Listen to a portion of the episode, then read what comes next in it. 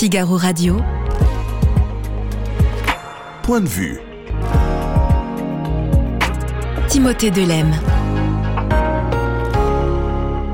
Bienvenue dans Point de vue. La France insoumise a-t-elle raté le coche de la réforme des retraites, comme l'affirme dans nos pages le directeur général opinion de l'IFOP, Frédéric Dabi? Après deux semaines de débat au Parlement, 25% des Français estiment que le Rassemblement national incarne le mieux l'opposition à ce projet de loi, contre 23% pour la NUPES. Alors, Jean-Luc Mélenchon a-t-il perdu son crédit présidentiel après ses multiples tentatives pour prendre la tête de la contestation La NUPES survivra-t-elle à cette séquence retraite? Comment les Français abordent la journée de blocage du 7 mars prochain?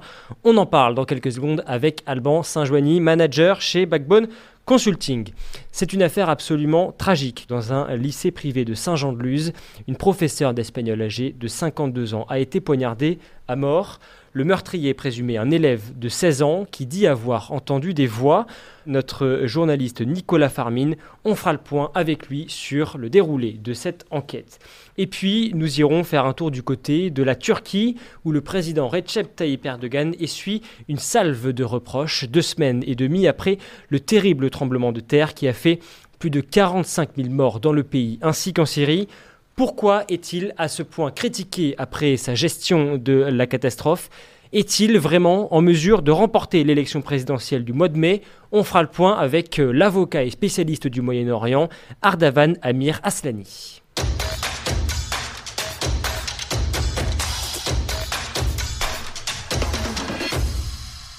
Alban Sajouani, merci euh, beaucoup d'être avec nous. Vous êtes manager chez euh, Backbone Consulting. Euh, Alban, à une semaine et demie de cette grosse journée de mobilisation du 7 mars, et malgré les cortèges clairsemés du 16 février dernier, les Français continuent de soutenir le mouvement de contestation contre la réforme des retraites.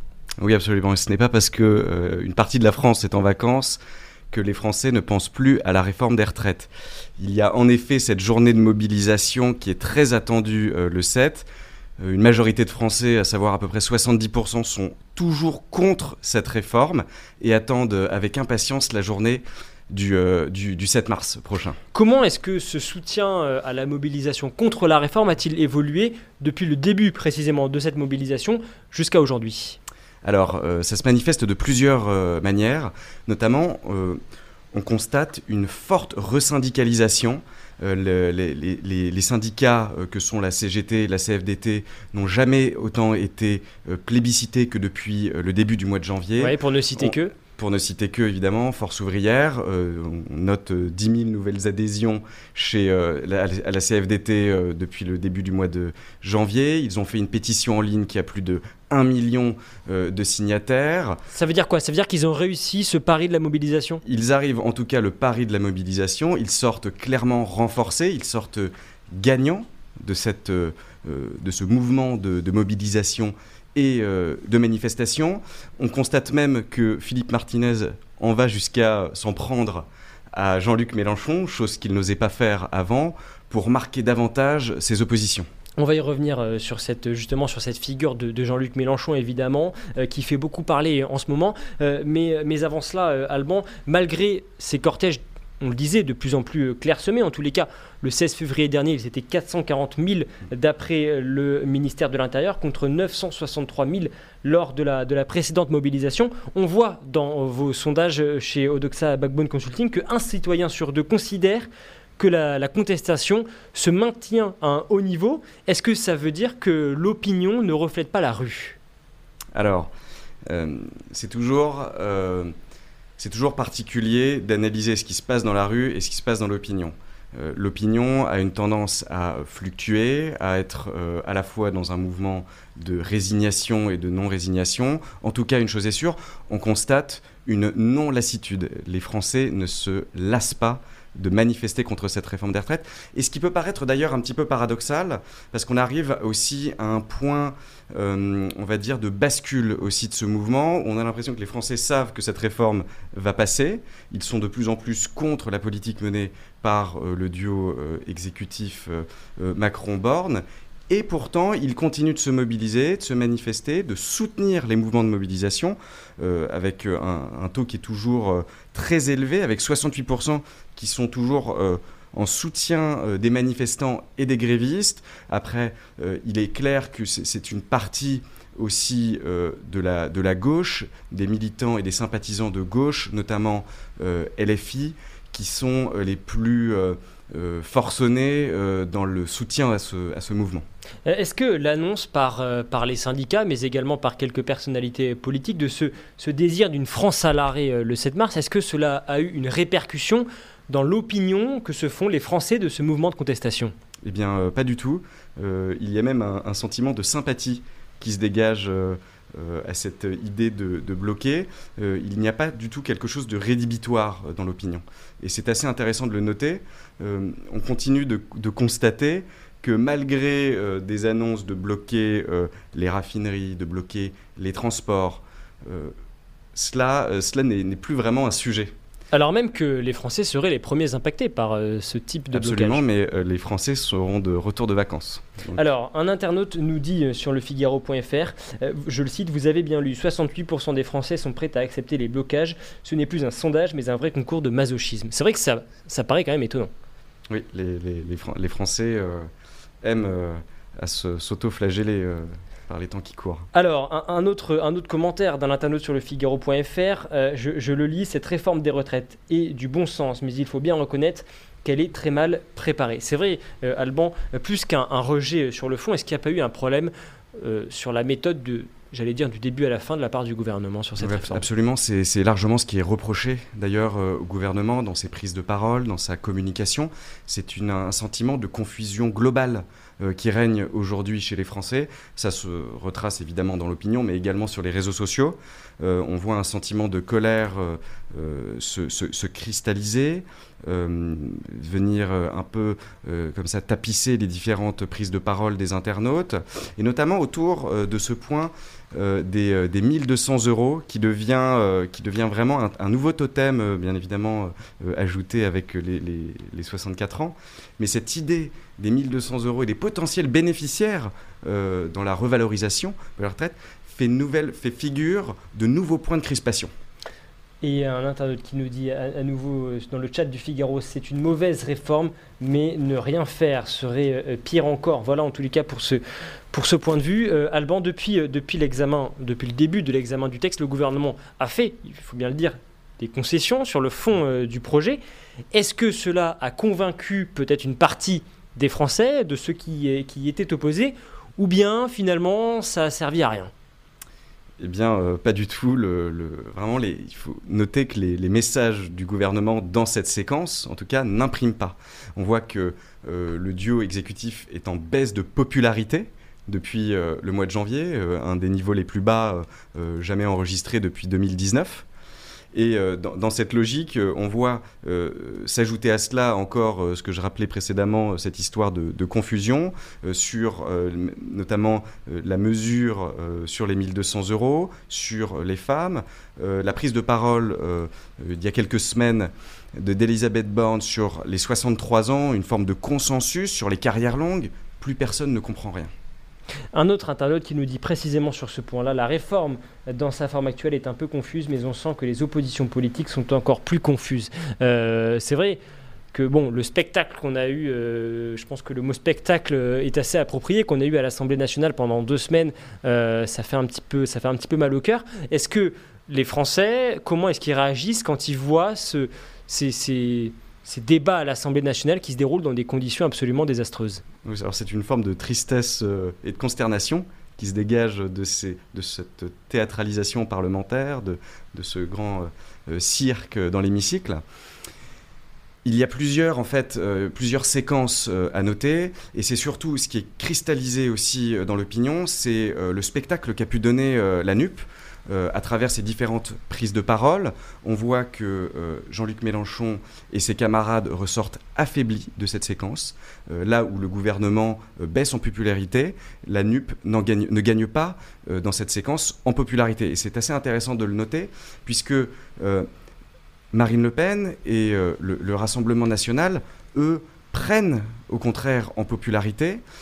ils font partie maintenant du débat politique mainstream et ressortent renforcés de, cette séquence, en tout cas dans des logiques de, de présidentielle 2027. C'était encore à la, dans un article du Times récemment où euh, Marine Le Pen euh, était indiquée comme potentielle gagnante pour 2027. Donc euh, cette séquence est peut-être annonciatrice des prochaines présidentielles. Cette séquence, en tout cas, a renforcé la crédibilité du, Rassemblement national. Comment est-ce que vous l'expliquez alors même que c'est vrai qu'on les a moins entendus que leurs confrères insoumis, peut-être même ceux des, Républicains? Oui, absolument. écoutez, ce qu'il est intéressant de noter, c'est que euh, la NUP s'est agitée pour justement euh, faire barrage. Et d'ailleurs, c'est intéressant puisque dans le, dans le sondage, euh, on pourra éventuellement y revenir sur cet article 7, ce fameux article 7, ce qui repousse l'âge de la retraite à, à 64 ans, on constate que les Français se disent c'est la faute à, mais la faute aussi notamment au gouvernement.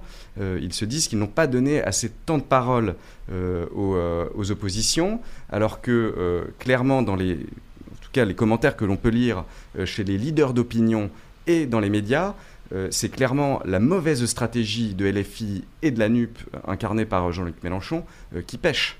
C'est vrai qu'on dirait qu'il y a une différence entre ce qu'en pensent les Français que l'on interroge, que vous interrogez en tous les cas euh, chez, euh, avec Odoxa et Backbone Consulting. Mm. On voit effectivement que les Français, et c'est ce que nous, vous nous expliquez, et que nous expliquait également Émile Leclerc à votre place la semaine dernière, eh bien c'est que les Français considèrent que c'est plus de la faute du gouvernement si les députés n'ont pas eu le temps euh, d'examiner ce fameux article 7 sur le report de l'âge légal, alors que du côté des responsables politiques, c'est vrai que on a tendance à pointer du doigt l'attitude des députés de la France Insoumise. Par exemple, Fabien Roussel lui-même, euh, le secrétaire national du Parti communiste, qui disait sur BFM TV qu'il regrettait que les députés euh, LFI aient, je le cite, pourri le, débat. Comment est-ce que vous l'expliquez? Eh bien écoutez, euh, c'est un petit peu... c'est la même chose en fait de l'autre côté. C'est l'image de Olivier Dussopt faisant ses mots croisés qui a aussi été énormément relayée, viralisée sur les réseaux sociaux. On a eu le sentiment d'un d'un combat à la fois euh, d'indifférence, un dialogue euh, impossible, une vie euh, républicaine, politique désastreuse.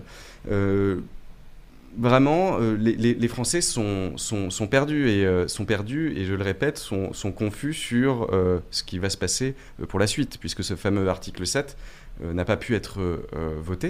En tout cas, il est parti au Sénat et reviendra en commission mixte paritaire. Alors l'intersyndicale, elle, on le sait, elle en veut beaucoup à, Jean-Luc Mélenchon, vous en parliez euh, tout à l'heure. Euh, on l'a entendu par exemple dans la bouche de Philippe Martinez pour ne citer euh, que lui. comment sur cette séquence la figure de, Jean-Luc Mélenchon est perçue dans, l'opinion publique? Eh bien, écoutez, il apparaît isolé. ce qui lui est reproché, évidemment, c'est de faire de la com en permanence, d'arrêter totalement de se focaliser sur un débat de fond, et ce qui dessert l'intégralité de son euh, mouvement euh, politique, et le décrédibilise évidemment pour la suite euh, des débats sur le sujet, et même dans des logiques de présidentialité pour les années qui viennent. Il a perdu son, son crédit présidentiel, Jean-Luc Mélenchon? Eh bien, écoutez, nous le verrons, c'est difficile à dire là, mais en tout cas, plusieurs indicateurs nous prouvent et nous font entendre qu'il s'est affaibli sur cette séquence et n'en retire pas renforcé comme il pensait euh, l'avoir fait. Est-ce que la, NUPES euh, pourra survivre à cette séquence euh, de la réforme des retraites? Parce que c'est vrai qu'il y a beaucoup de tensions en interne qui ont été exacerbées ces dernières semaines. écoutez, je n'ai pas de boule de cristal, mais en tout cas, ce que l'on note et qu'on aperçoit sur les réseaux sociaux et dans l'opinion, c'est vraiment une, une dissension qui est en train de s'opérer au sein du mouvement de la NUP. Euh, où les écologistes et le PS commencent de plus en plus à marquer leurs euh, différences, leur, euh, leur opposition au sein même de leur mouvement vis-à-vis de la France insoumise. Merci beaucoup Alban Saint-Jean d'être venu dans le plateau de, de, Figaro Live. On se continue bien sûr de suivre cette actualité attentivement sur le figaro.fr. Figaro Radio. Point de vue. Timothée Delem. Et l'actualité cette semaine, eh c'est également ce drame terrible qui s'est déroulé du côté de Saint-Jean-de-Luz dans les Pyrénées-Atlantiques. Un élève âgé de 16 ans qui a poignardé à mort sa professeure d'espagnol en plein cours. Le procureur de la République de Bayonne, Jérôme Bourrier, s'est exprimé. Une prise de parole qu'a suivi notre journaliste Nicolas Farmine. On va faire un point évidemment sur cette affaire terrible avec lui, mais avant cela, voici le témoignage de deux étudiants scolarisés dans l'établissement et qui ont été recueillis par nos confrères de l'AFP. Euh, ben donc j'étais en cours d'espagnol, euh, tout se passait normalement jusqu'à ce qu'un élève euh, se lève et euh, plante euh, un grand couteau à la prof d'espagnol sur sa poitrine. quand j'ai levé la tête, il était déjà debout avec le couteau. Je ne l'ai pas vraiment vu se lever, mais quand il a planté le couteau, il était très calme. C'était une professeure, elle n'avait rien de spécial. Elle était gentille, elle n'avait jamais fait de remarques euh, négatives. Enfin, elle n'avait pas une relation spécialement mauvaise avec cet élève. Je n'arrive pas vraiment à réaliser euh, ce qui se passe. Je, je pensais jamais vivre ça, c'est pas quelque chose qui arrive et je n'arrive pas vraiment à réaliser. Nicolas Farmine, merci beaucoup d'être avec nous, journaliste au pôle fait divers du Figaro. Pour ceux qui n'ont pas forcément tout suivi de, ce qui s'est passé. On va revenir sur euh, les faits. Euh, Nicolas, qu'est-ce qui s'est passé dans ce lycée de Saint-Jean-de-Luz Il y a cet étudiant, euh, qui, ce, ce, cet élève qui était scolarisé en classe de seconde euh, dans ce lycée à, Saint-Jean-de-Luz qui s'est levé. Il est allé fermer la porte de sa classe, donc verrouillé, c'est le terme qui est employé. Et dans sa main droite, il avait euh, un morceau de sopalin et il en a sorti un, une lame de 18 cm, donc un couteau avec une lame de 18 cm, qu'il est allé euh, planter dans la poitrine de sa professeure d'espagnol. Euh, et en fait, il est, il est, tout de suite sorti de sa salle de classe. Euh, les élèves de ses camarades sont sortis également. Euh, et la professeure d'espagnol est décédée une heure plus tard de ses blessures. Qu'est-ce qui s'est passé ensuite, j'allais dire, en ce qui concerne cette, cet élève, ce meurtrier euh, présumé euh, Il a ensuite quitté la salle de cours, c'est cela Qu'est-ce qu'il a fait ensuite? Oui, donc en fait, il a, quitté, euh, donc pendant que ses camarades sortaient de, la salle de classe, donc c'est les témoignages qui, sont remontés, lui, il est allé dans une salle adjacente, donc une salle qui était à côté, et il y a trouvé un professeur, rejoint bientôt par un, un autre, qui l'ont désarmé dans le calme, donc il n'a pas opposé de résistance. Et ensuite, euh, il aurait, euh, c'est les constatations qui ont été effectuées par la, police, par les forces de l'ordre, il aurait euh, dit tout de suite j'ai gâché ma vie et quelqu'un m'aurait dit de faire, de faire ça, de faire cet acte. Sous-entendu, une voix lui aurait dit de, de, de tuer sa professeure d'espagnol. Et en fait, 15 minutes après, la police est arrivée, il a été rapidement interpellé et il a été placé en garde à vue. De quelle voix parle-t-il? C'est un, un rêve qu'il aurait fait, c'est ça? Alors, il aurait, selon les premières, enfin, euh, selon l'enquête qui a été menée, ce que l'expertise psychologique qui a été menée sur lui, il aurait parlé d'une voix, effectivement, une voix qui lui aurait dit euh, la veille euh, d'assassiner sa professeure d'espagnol. Alors c'est encore un peu flou, c'est pour ça qu'il faut être très prudent là-dessus. Ouais. il, il, parle de cette voix en disant que c'est quelque chose d'égoïste, quelque chose qui lui aurait dit d'assassiner sa, sa professeure pour se pour se venger. Euh, et, c'est là que ça se complique, c'est que donc on a eu euh, une conférence de presse du procureur de la République de Bayonne qui a parlé de cette voix, mais il a aussi parlé d'autres choses. Euh, il a notamment dit que la veille, il se serait disputé avec un camarade de classe qui voulait tuer sa professeure d'espagnol devant ce camarade de classe. Il a aussi invoqué des faits passés, des faits de harcèlement qui l'auraient rendu anxieux. Donc c'est beaucoup de choses qui ont été expliquées. donc à ce stade de l'enquête, il y a encore beaucoup de choses à, approfondir. Est-ce que l'enquête permet à ce stade euh, d'expliquer euh, pourquoi il serait passé à l'acte sur cette professeure euh, d'espagnol? Pourquoi, pourquoi elle? Pourquoi à ce moment-là? C'est compliqué, c'est très compliqué à ce stade euh, d'en parler. C'est d'ailleurs pour ça, euh, et je fais un aparté là-dessus, pour ça qu'on a eu une conférence de presse sûrement euh, assez tardivement, euh, c'est-à-dire le lendemain de cette, de cette agression. Euh, c'est que l'enquête se poursuit. Euh, pour revenir euh, sur euh, les termes un peu plus juridiques, donc en fait l'enquête se poursuit tout simplement, d'autres expertises psychologiques vont venir, donc donc c'est pas terminé. Claudius nous demande dans le chat si euh, l'enquête à ce stade a permis d'établir s'il avait abusé de, substances illicites. Euh, Nicolas, est-ce qu'il y a des éléments euh, sur, ce, sur cet élément justement on, on, a très peu, voire pas parlé, en tout cas pas à ma connaissance, on n'a pas parlé de, de, de, substances ilicites. C'est vrai que c'est quelque chose qui était débattu, on a pu le voir. Euh, en marge de, de, ce, de ce qui s'est passé, mais, mais nous, on n'a pas, on pas pu mettre en évidence un lien entre euh, l'utilisation de produits stupéfiants et, ce qui s'est passé. que sait-on de, cette, de la victime, cette professeure d'espagnol qui a donc été tuée hier.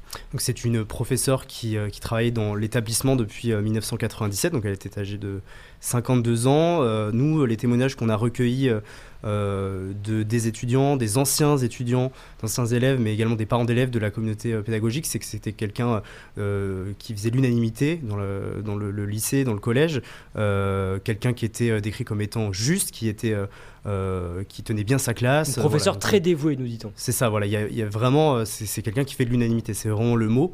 et, et, et, c'est pour ça que, c'est pour ça que ça a d'autant plus choqué, c'est que c'est il y avait déjà, et pour revenir à l'individu, euh, à l'élève, euh, il n'y avait pas d'animosité euh, à l'égard de cette professeure, ni de la part de cet élève, ni de, de sa classe. Donc, C'est une professeure alors qui était qui était mariée, qui, vivait au Pays Basque depuis, euh, depuis longtemps. D'où venait, venait-elle, entre guillemets? Euh, Alors, elle, est, euh, elle avait un compagnon qui a été interviewé par d'autres médias, qui l'a décrit comme étant très posé, qui avait un beau projet de vie. Ils, avaient, ils parlaient d'un cocon pour parler de leur, de leur appartement. Elle peignait les week-ends. il décrit notamment sa dernière embrassade avec, avec sa, sa, compagne, comme un jour normal, hein, comme il l'a dit.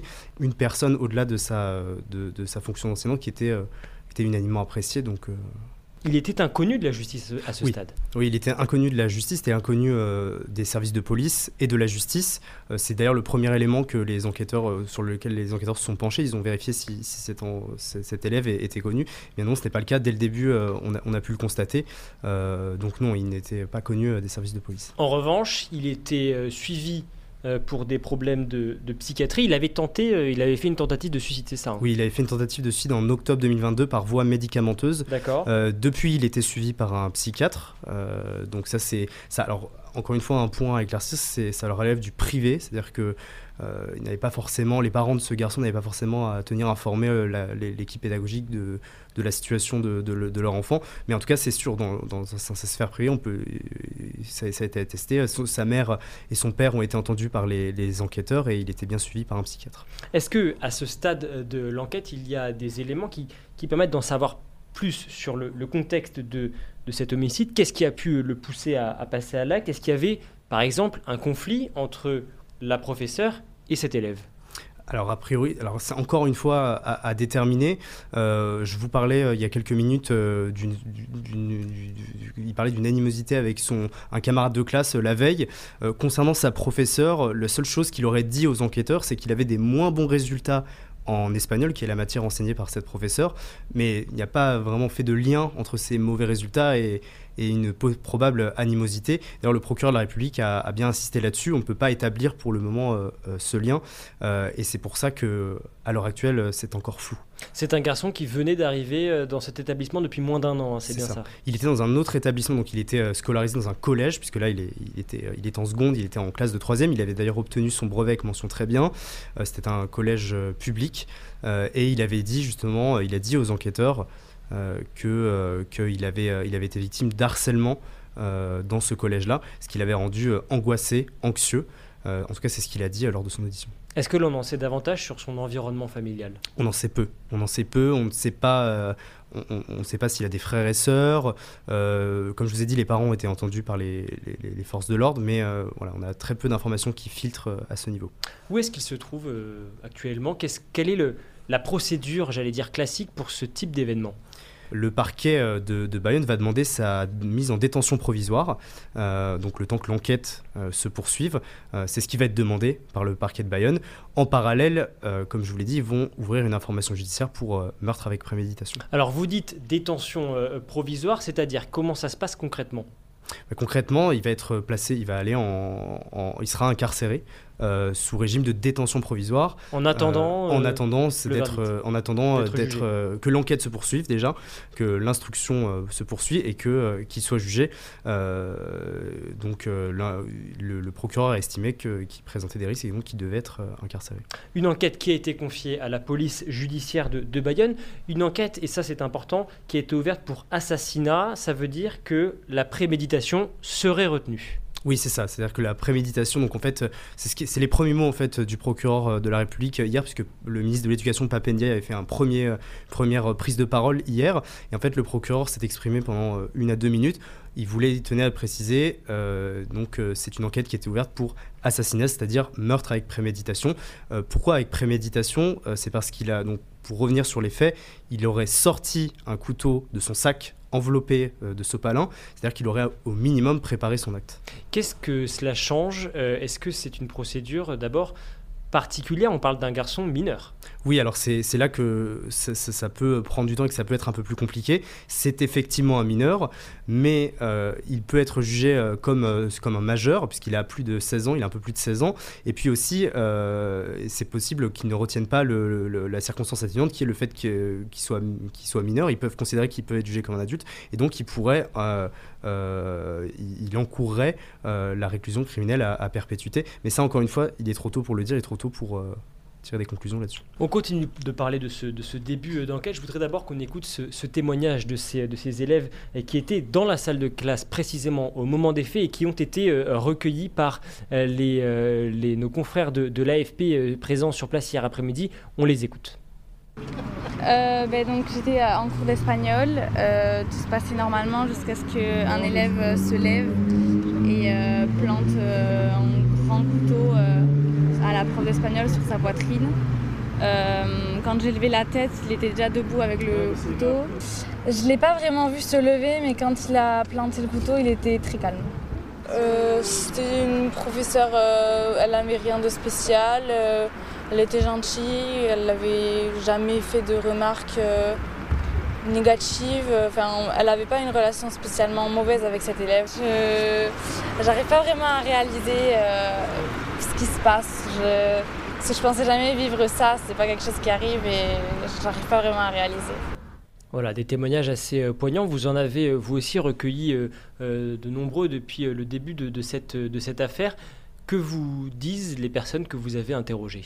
Déjà, ils sont unanimes, que ce soit euh, les anciens euh, élèves de cet établissement, les, élèves qui, euh, qui, étudient actuellement au collège ou au lycée. Déjà, ils sont tous choqués. Ils sont, moi, ce qu'on m'a décrit précisément, c'est que c'est une communauté. Il faut savoir que c'est un, établissement privé sous contrat, mais tous les étudiants jugent que l'enseignement est de très grande qualité. ils expliquent également que c'est une sorte de famille, que tout le monde se connaît très bien, puisque Saint-Jean-de-Luz, tout le monde se connaît dans la ville, monde se connaît également dans le lycée. Je discutais particulièrement avec un ancien qui me décrivait que dès euh, l'annonce de, cette, de ce qui s'était passé, ils se sont tous euh, retrouvés euh, en ligne par message pour en discuter. Et certains d'entre eux iront faire le déplacement spécialement ce week-end pour rendre hommage à leurs professeurs et soutenir la communauté euh, éducative. éducative et pédagogique. C'est un établissement qui était réputé euh, effectivement assez calme. C'est ça. Euh, le ministre de l'Éducation, Papendiaï, lui, s'est rendu sur place dans la journée de mercredi. Mm. c'est un meurtre d'une extrême gravité dans des circonstances complètement hallucinantes. On, imagine que ça va marquer durablement l'éducation nationale. comment, au niveau national, réagit la, communauté enseignante à, à une telle affaire D'autant que c'est malheureusement pas la première? Les mots, encore une fois, qui reviennent, c'est le choc, ils sont choqués, ils sont stupéfaits. Euh, il y a beaucoup, euh, beaucoup de gens qui ont commenté euh, cette affaire en, disant qu'on ne pouvait plus se sentir en sécurité en allant en classe, que ce soit du côté des élèves comme, des professeurs. Effectivement, ça, remue. alors, bien sûr, encore une fois, l'enquête est toujours en cours pour déterminer les motivations de l'élève, du suspect, mais il est certain que ça va laisser des traces, ça va laisser des marques. C'est un drame qui pose évidemment énormément de questions. Déjà, comment se fait-il qu'un élève puisse s'introduire dans un établissement comme ça avec une, avec une arme dans, dans sa poche ou dans son sac? On, ne fouille pas les élèves euh, en rentrant euh, dans un établissement scolaire, dans un collège, dans un lycée. Avec le plan Vigipirate, bien sûr, on demande parfois aux élèves d'ouvrir le sac pour regarder brièvement, un surveillant regarde brièvement ce qui, se, y a dans le sac, mais on ne fouille pas les élèves à proprement parler. Et, euh, c'est terrible à dire, mais il est facile de cacher un objet tranchant dans son sac et de le sortir en classe. C'est comme ça d'ailleurs je pense qu'il a, qu'il a réussi à le, faire. Merci beaucoup euh, Nicolas Farmine, journaliste au pôle fait divers du Figaro. Vous continuez de suivre cette, euh, cette affaire terrible avec nos, confrères, vos confrères du pôle euh, fait divers et on continue bien sûr de vous tenir informés sur le Figaro.fr et dans le papier, le journal papier du Figaro. Merci beaucoup Nicolas Farmine. Figaro Radio. point de vue. Timothée Delem. Une autre actualité qui nous préoccupe cette semaine, ce sont les conséquences de ce terrible séisme qui a frappé la Turquie et la Syrie le 6 février dernier. Plus de 45 000 personnes sont décédées et deux semaines après cette catastrophe, la panique des premières heures a cédé la place à la colère de la population. On en parle avec le spécialiste du Moyen-Orient, Ardavan Amir Aslani. Votre dernier ouvrage, le voici, La Turquie nouveau califat, point d'interrogation.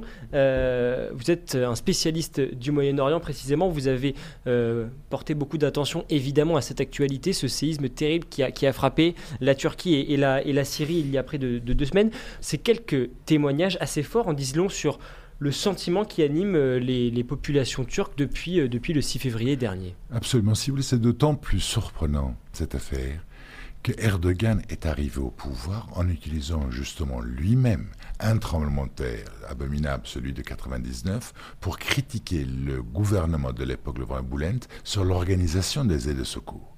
Et on constate aujourd'hui, après 20 ans de pouvoir d'Erdogan, que l'État a failli l'État a failli à plus d'un titre. D'abord, avant tout, déjà, ils ont coupé Twitter tout de suite ce qui permettait aux secouristes d'identifier et géolocaliser, si vous voulez, les victimes. Alors, sur, sur cette affaire de, de, Twitter précisément, parce que c'est important pour ce qui est de la liberté d'expression, on sait que c'est une question qui pose beaucoup de débats euh, dans ce, euh, dans ce pays. Qu'est-ce qui s'est passé concrètement? C'est les autorités qui ont coupé purement et simplement l'accès à Twitter? Face à cette affaire, le premier souci du gouvernement a été faire en sorte à ce que l'information soit contrôlée. Je vous rappelle que depuis l'arrivée d'Erdogan au pouvoir, les libertés publiques et les libertés de, la presse ne cessent de s'amoindrir et de se réduire de jour en jour. Donc Twitter est un moyen facile pour les uns et les autres d'informer la population des, de cette tragédie et de l'ampleur de la tragédie et des difficultés d'avoir accès secours était un premier point qu'il fallait contrôler. Deuxièmement, l'armée. L'armée turque est une armée organisée, c'est l'armée la plus puissante et la plus importante de l'OTAN, aurait pu immédiatement intervenir. Sauf que même là, l'armée a tardé. Pourquoi? Parce que le gouvernement craint l'armée, craint l'intervention militaire depuis la tentative de coup d'État dont Erdogan a été victime. ils ont attendu avant d'autoriser l'armée d'intervenir tout ça, plus si vous voulez, tout ce qu'on a constaté au niveau de, l'absence de toute forme de conformité des immeubles, vous avez vu les images comme moi, malgré 99, malgré l'adoption d'un texte de loi qui a imposé une fiscalité pour justement protéger eh, les, les, les, immeubles contre séismes de cette nature, la corruption au niveau de l'octroi des permis de construire, tout cela traduit, si vous voulez, une défaillance totale face à cette tragédie qui a causé des dizaines et des dizaines de milliers de morts, et même à la date d'aujourd'hui, on n'a pas encore le chiffre exact. Absolument. Et ça veut dire que les populations ont le sentiment d'être euh, abandonnées purement et simplement par l'État? Abandonnées, c'est un bien grand mot. En tout cas, il y a un décalage entre les prétentions du président turc et la réalité des secours sur place. Il y a un décalage entre quelqu'un qui se prend, si vous voulez, comme étant la personne qui va réintroduire dans le monde l'Empire ottoman. C'est quelqu'un qui a la prétention d'apporter à la Turquie le droit de diriger le monde sunnite musulman en étant une sorte de phare pour les pays musulmans sunnites. Quelqu'un qui a la prétention, si vous voulez, de renaître de nouveau en tant que puissance turque sponsor de tous les fond de la terre. Pour quelqu'un qui a ces trois prétentions, je trouve que c'est un c'est une performance bien piètre. Alors Recep Tayyip Erdogan, justement, il a malgré tout tenté, on va dire, de, réagir. Il s'est rendu dans l'une des provinces touchées. Il a reconnu, je le cite, des lacunes, c'est son mot, dans la gestion de cette tragédie. Mais il a également critiqué les, les fustigé les critiques qu'il juge malhonnêtes. Au-delà de, cette réaction, comment est-ce qu'il réagit, le, le, président turc, à toutes ces critiques qui arrivent depuis ce séisme? On est face à quelqu'un qui psychologiquement considère qu'il a toujours raison. Donc quand il y a un problème, ou quand il y a des organisations euh, internationales, des organisations de secours qui critiquent sa gestion de crise, c'est forcément des critiques non fondées, c'est forcément politiquement orienté.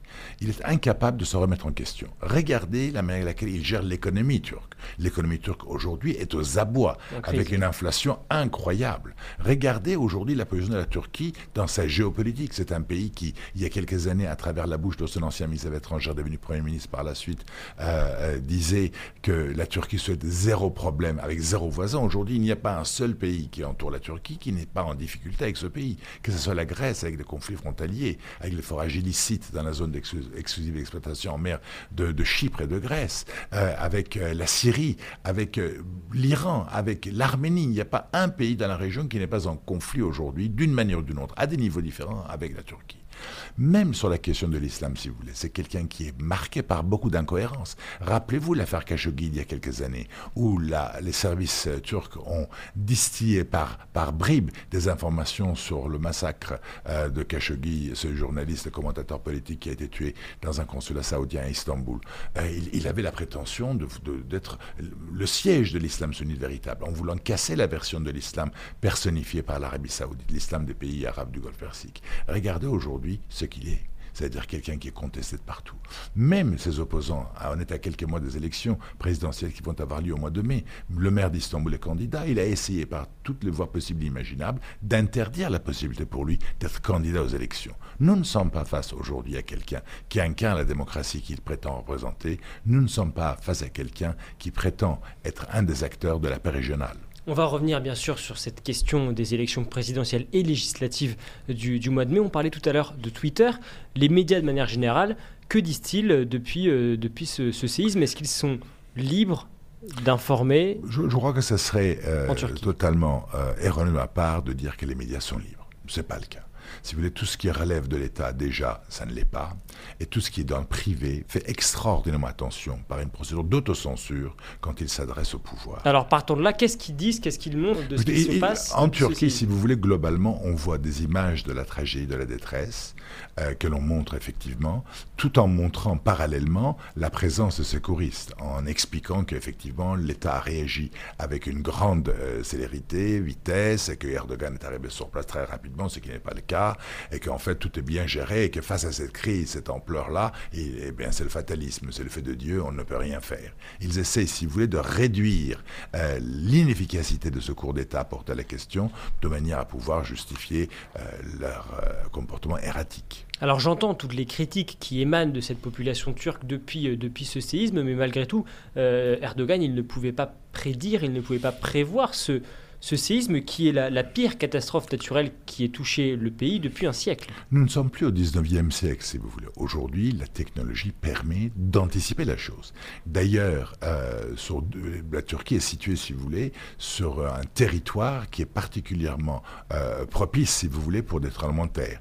Il y a tout, un arsenal, une administration particulière, des organisations internationales qui auraient pu le prévenir.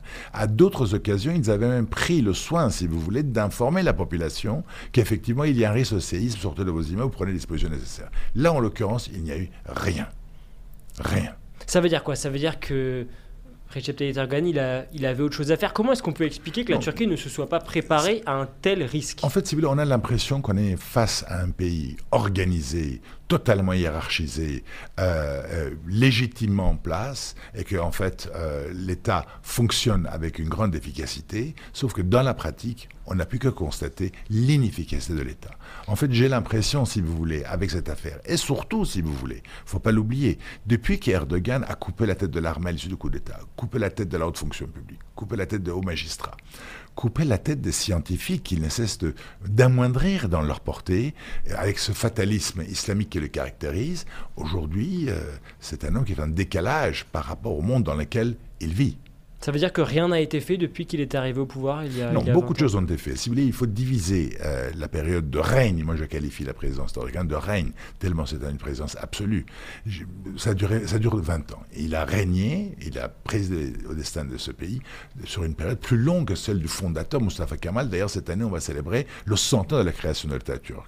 Sauf qu'il y a eu deux périodes. Les dix premières années, où effectivement une explosion économique est arrivée avec les dépenses d'État, notamment dans le domaine de la construction, d'où les allégations, si vous voulez, d'une collusion entre les grands groupes de construction et le pouvoir d'Erdogan, d'où d'ailleurs également l'amnistie prononcée au profit des grands groupes de construction suite à ce séisme, et une deuxième phase, qui est la phase où il a, à mon sens, un peu perdu sa raison et qu'il est parti dans l'aventurisme international, où il est parti faire la guerre en Libye au profit du gouvernement islamiste Serraj, où il est parti dans un conflit quasi quotidien avec la Grèce, où il est parti, il le déclare d'ailleurs lui-même. Un jour, où il, le dit aux Grecs, vous allez vous réveiller vous allez avoir les Turcs qui ont débarqué la veille. N'oubliez pas qu'on est dans une situation 100 ans après, Erdogan veut renégocier, si vous voulez, euh, le traité de Lausanne. Il veut bannir l'esprit du traité de Sèvres. C'est quelqu'un qui veut recréer le grand empire ottoman. On va revenir sur cette question de la politique étrangère de, Erdogan, mais vous l'avez dit, il brigue un, nouveau mandat le 14 mai prochain, élection présidentielle et législative en Turquie. Dans quelle mesure est-il menacé Dans quelle mesure est-il capable de remporter cette élection? Sur les dix dernières années, on démontré très clairement que le parti de la KP ne cesse de perdre pied globalement. Le parti de l'AKP, c'est le, parti, d'Erdogan. on voit en fait, par exemple, Istanbul, dont euh, Erdogan a été lui-même le maire de cette ville, qu'il a utilisé comme tremplin pour se lancer dans la vie politique. Eh bien, euh, la ville est passée à l'opposition. Et les grandes villes turques aujourd'hui sont passées à l'opposition. Donc c'est un pouvoir, si vous voulez, qui arrive à se maintenir, mais avec un taux, euh, si j'ose dire, de réussite qui ne cesse de s'amoindrir d'élection en élection. Et là, effectivement, les analystes, les experts disent que c'est pas du tout certain qu'il soit réélu globalement, on considère que c'est 50-50. Il peut passer comme il peut ne pas passer. Et puis cette tragédie, si vous voulez, qui a secoué ce pays de manière dramatique, va avoir des conséquences. Va avoir des conséquences. D'où la volonté de l'État de contrôler euh, l'histoire que l'on raconte à propos de cette tragédie. De dire que l'État était présent et qu'ils ont fait tout ce qu'il fallait pour venir au secours aux victimes, aux sinistrés. Qu'est-ce qu'il se dit en Turquie actuellement sur la question d'un potentiel report de ce scrutin? Est-ce que c'est quelque chose auquel les gens pensent Est-ce que c'est une possibilité, une éventualité Ou bien est-ce que cela mettrait euh, le feu démocratiquement au pays? Non, Moi, je pense qu'il y a un ras-le-bol général chez une large euh, portion de la population turque. Je crois qu'aujourd'hui, la volonté des Turcs, c'est d'aller aux zones le plus rapidement possible, afin de pouvoir se prononcer. Et il n'y a aucune raison euh, de reporter les élections. Le pouvoir peut avoir tendance de le faire. Si le pouvoir prend cette initiative, c'est-à-dire le pouvoir acte et tire les conséquences de l'inefficacité des secours étatiques à sur la question de la tragédie qu'on a. S'ils ne reportent pas, ils espèrent que le contrôle des médias tel qu'ils l'ont opéré va faire en sorte à ce que l'image d'Erdogan va s'améliorer. Ils le constateront au fur et à mesure en fonction de sondages. Mais je crois que ce serait peu probable qu'ils le reportent. Où en est la Turquie aujourd'hui dans la, dans la gestion de, des importants problèmes de, corruption qui datent depuis des années? Est-ce que des choses ont été faites ou bien est-ce que finalement on en est toujours au, point de départ? Au niveau des déclarations, au niveau de la rhétorique, beaucoup de propos ont été tenus. Dans la pratique, je ne pense pas qu'on puisse dire qu'on a atteint un, niveau d'efficacité dans la lutte contre la corruption. Et encore une fois, cette tragédie qui a frappé ce pays démontre la chose. Si vous avez vu ces images, vous avez vu, si vous voulez, que des milliers d'immeubles se sont littéralement écroulés, comme des châteaux de cartes. Si ces immeubles-là étaient aux normes, si les produits de la taxe tremblementaire approuvée il y a plus de 20 ans avaient été correctement utilisés pour assurer les mesures de contrôle sur les constructions, si les grandes municipalités de cette région qui sont d'ailleurs la plupart euh, proches d'Erdogan, relèvent de son parti politique, avaient correctement fait leur travail, je suis disposé à parier que bien, le bilan abominable de cette tragédie n'aurait pas été aussi lourd. Alors même que, et vous le disiez un petit peu tout à l'heure, Erdogan s'était lancé dans une politique de grands travaux. Il a construit des ponts, des centres commerciaux, des aéroports, des gratte-ciels il l'a fait, mais au détriment de la qualité. Alors, ça dépend, ça dépend où, ça dépend euh, euh, qui a construit, et ça dépend au profit de qui. Je, je crois que les beaux immeubles d'Istanbul construits pour des personnes aisées sont correctement construits. Par contre, pour ce qui est des régions dont on parle, dont le niveau de vie n'est pas celui d'Istanbul, je crois qu'il y a eu au moins beaucoup de laxisme et c'est un euphémisme. Euh, vous parliez tout à l'heure de la situation économique du pays. C'est vrai que la Turquie fait face à cette inflation galopante. En quoi est-ce que cela influence la politique étrangère de Recep Tayyip Erdogan? Déjà, cette politique-là est contestée, d'un point de vue économique, par les plus grands économistes turcs. L'idée de base étant, on va dévaluer la monnaie turque, c'est ce que Erdogan a fait. Euh, on va augmenter les taux d'intérêt en conséquence de manière à pouvoir créer de la monnaie au profit des épargnants. Et la dévaluation va rendre les produits turcs beaucoup plus compétitifs par rapport à la concurrence. C'était le pari. Mais l'instabilité politique qu'il a engendrée dans la région, et dans son propre pays, et l'inefficacité du déploiement de la stratégie économique a fait que le pays, qui est fortement dépendant des investissements étrangers, n'a pas eu les investissements espérés. Et les investissements effectués ont été retirés. Et il est resté seul. Et il est resté seul. Et cette dépendance économique a eu des conséquences immédiates sur la politique étrangère. Regardez la question, par exemple, saoudienne et l'islam. Voici Erdogan qui n'a cessé de critiquer euh, les pays arabes du Golfe Persique, notamment l'Arabie saoudite, et qui a utilisé, mis en scène l'affaire de, de meurtre de Khashoggi pour critiquer l'islam de ce pays-là, pour les humilier. Eh bien, aujourd'hui, on n'entend pas Erdogan critiquer qui que ce soit là-dessus. D'ailleurs, au demeurant, personne aujourd'hui se soucie de savoir où sont les restes de ce pauvre euh, Khashoggi. Il a noué des relations avec l'Arabie saoudite, avec d'autres arabes du Golfe Persique, afin de recueillir leurs investissements, et il a obtenu effectivement de l'argent de leur part. Donc c'est une relation de donnant-donnant quasi mercantile. Il est disposé, si vous voulez, sur son côté pratique et pragmatique, euh, d'abandonner, si vous voulez, les principes qu'il n'a cessé de proclamer en faveur de quelques avantages économiques du moment à l'instant T. Quel rapport entretient-il avec les autres pays voisins? Si vous regardez la, carte du Moyen-Orient, vous voyez que la Turquie, aujourd'hui, est dans une situation particulièrement délicate. Au nord, vous avez la Grèce et Chypre. Il n'y a pas un jour où il n'y a pas de heure de contact entre l'aviation turque et l'aviation grecque. Il y a des îles, si vous voulez, qui sont proches de la frontière turque, Erdogan euh, aimerait bien reconquérir. Il demande à la Grèce, si vous voulez, de les démilitariser, avant probablement, dans un certain temps, de demander à ce que ces îles soient transférées en termes de souveraineté à la Turquie. Vous voyez la Syrie, il essaye d'un coup de se rapprocher des Russes, un coup se rapprocher de Bachar. Aujourd'hui, alors que c'était l'un des premiers avec la France à solliciter et à souhaiter le départ de Bachar, aujourd'hui, il est en train de se résigner face à la réalité du réel politique, de renouer de nouveau avec Bachar et donc de lâcher la prise de la ville d'Idlib. Vous le voyez avec la question chypriote, euh, il n'y a aucun progrès. Les Turcs occupent toujours euh, la moitié du pays. Et effectivement, depuis qu'il a signé un accord avec la Libye, euh, comme suite au soutien militaire qu'il apporte au gouvernement Serraj, il s'est attribué les zones d'exploitation exclusive en mer de Chypre et d'autres pays de la région à, à sa propre industrie gazière. Avec l'Occident, euh, cette fois-ci, euh, les, relations d'Erdogan ont, toujours été assez, assez houleuses. Est-ce que ce sentiment anti-Occident imprègne dans la population turque ou pas? Globalement, la population turque, si vous voulez, est frustrée. Frustrée du fait de 20 ans de tentatives d'intégrer l'Union européenne mais en prenant acte de la chose, que l'accès de la Turquie à l'Union européenne ne semble pas être euh, dans l'actualité. Alors que veut la population turque? La, la, population turque aujourd'hui veut une situation économique améliorée et veut la gloire. C'est ce qu'il a promis. Il leur a dit, puisque aujourd'hui on n'arrive pas à aller vers l'ouest au sein de l'Europe, eh bien on va aller vers l'est, en développant, si vous voulez, les trois thèmes que j'évoquais tout à l'heure, qui sont majeurs aujourd'hui. Ça veut dire qu'il y a un sentiment anti-occident qui s'installe dans la population turque aujourd'hui? Incontestablement, il y a un sentiment, si vous voulez, qui n'est pas pro-occidental. Euh, frustration, humiliation du fait de leur échec d'entrée au sein de l'Union européenne, et puis, si vous voulez, le fait qu'ils aient eu tellement besoin d'aide étrangère dans l'affaire tragique euh, du tremblement de terre, qu'effectivement ils se déplacés devant une certaine réalité qui leur a pas plu. Ce, ce, séisme, quelles répercussions, ce tremblement de terre, quelles répercussions il peut avoir, il va avoir sur la politique d'Erdogan étant entendu que des élections vont se tenir dans quelques mois, quelles répercussions est-ce que cela peut avoir? Ça ne changera pas à mon sens. S'il est réélu, il va poursuivre sa pensée sur trois axes.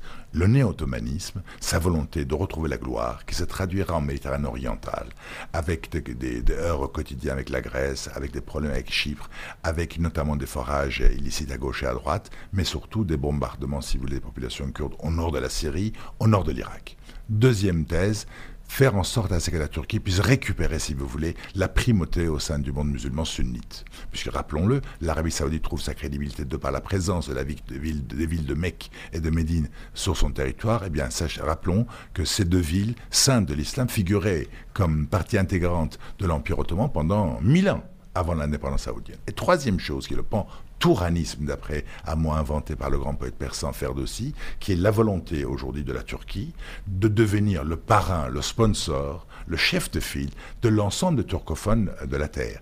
D'ailleurs, le, conflit azéro-arménien euh, a été encouragé par la Turquie, qui a euh, dépêché 5000 djihadistes et qui aujourd'hui insiste sur la création d'un corridor qui va lier par voie terrestre la Turquie à l'Azerbaïdjan et de là au Caucase et à l'Asie centrale, le fameux couloir de Zingezur.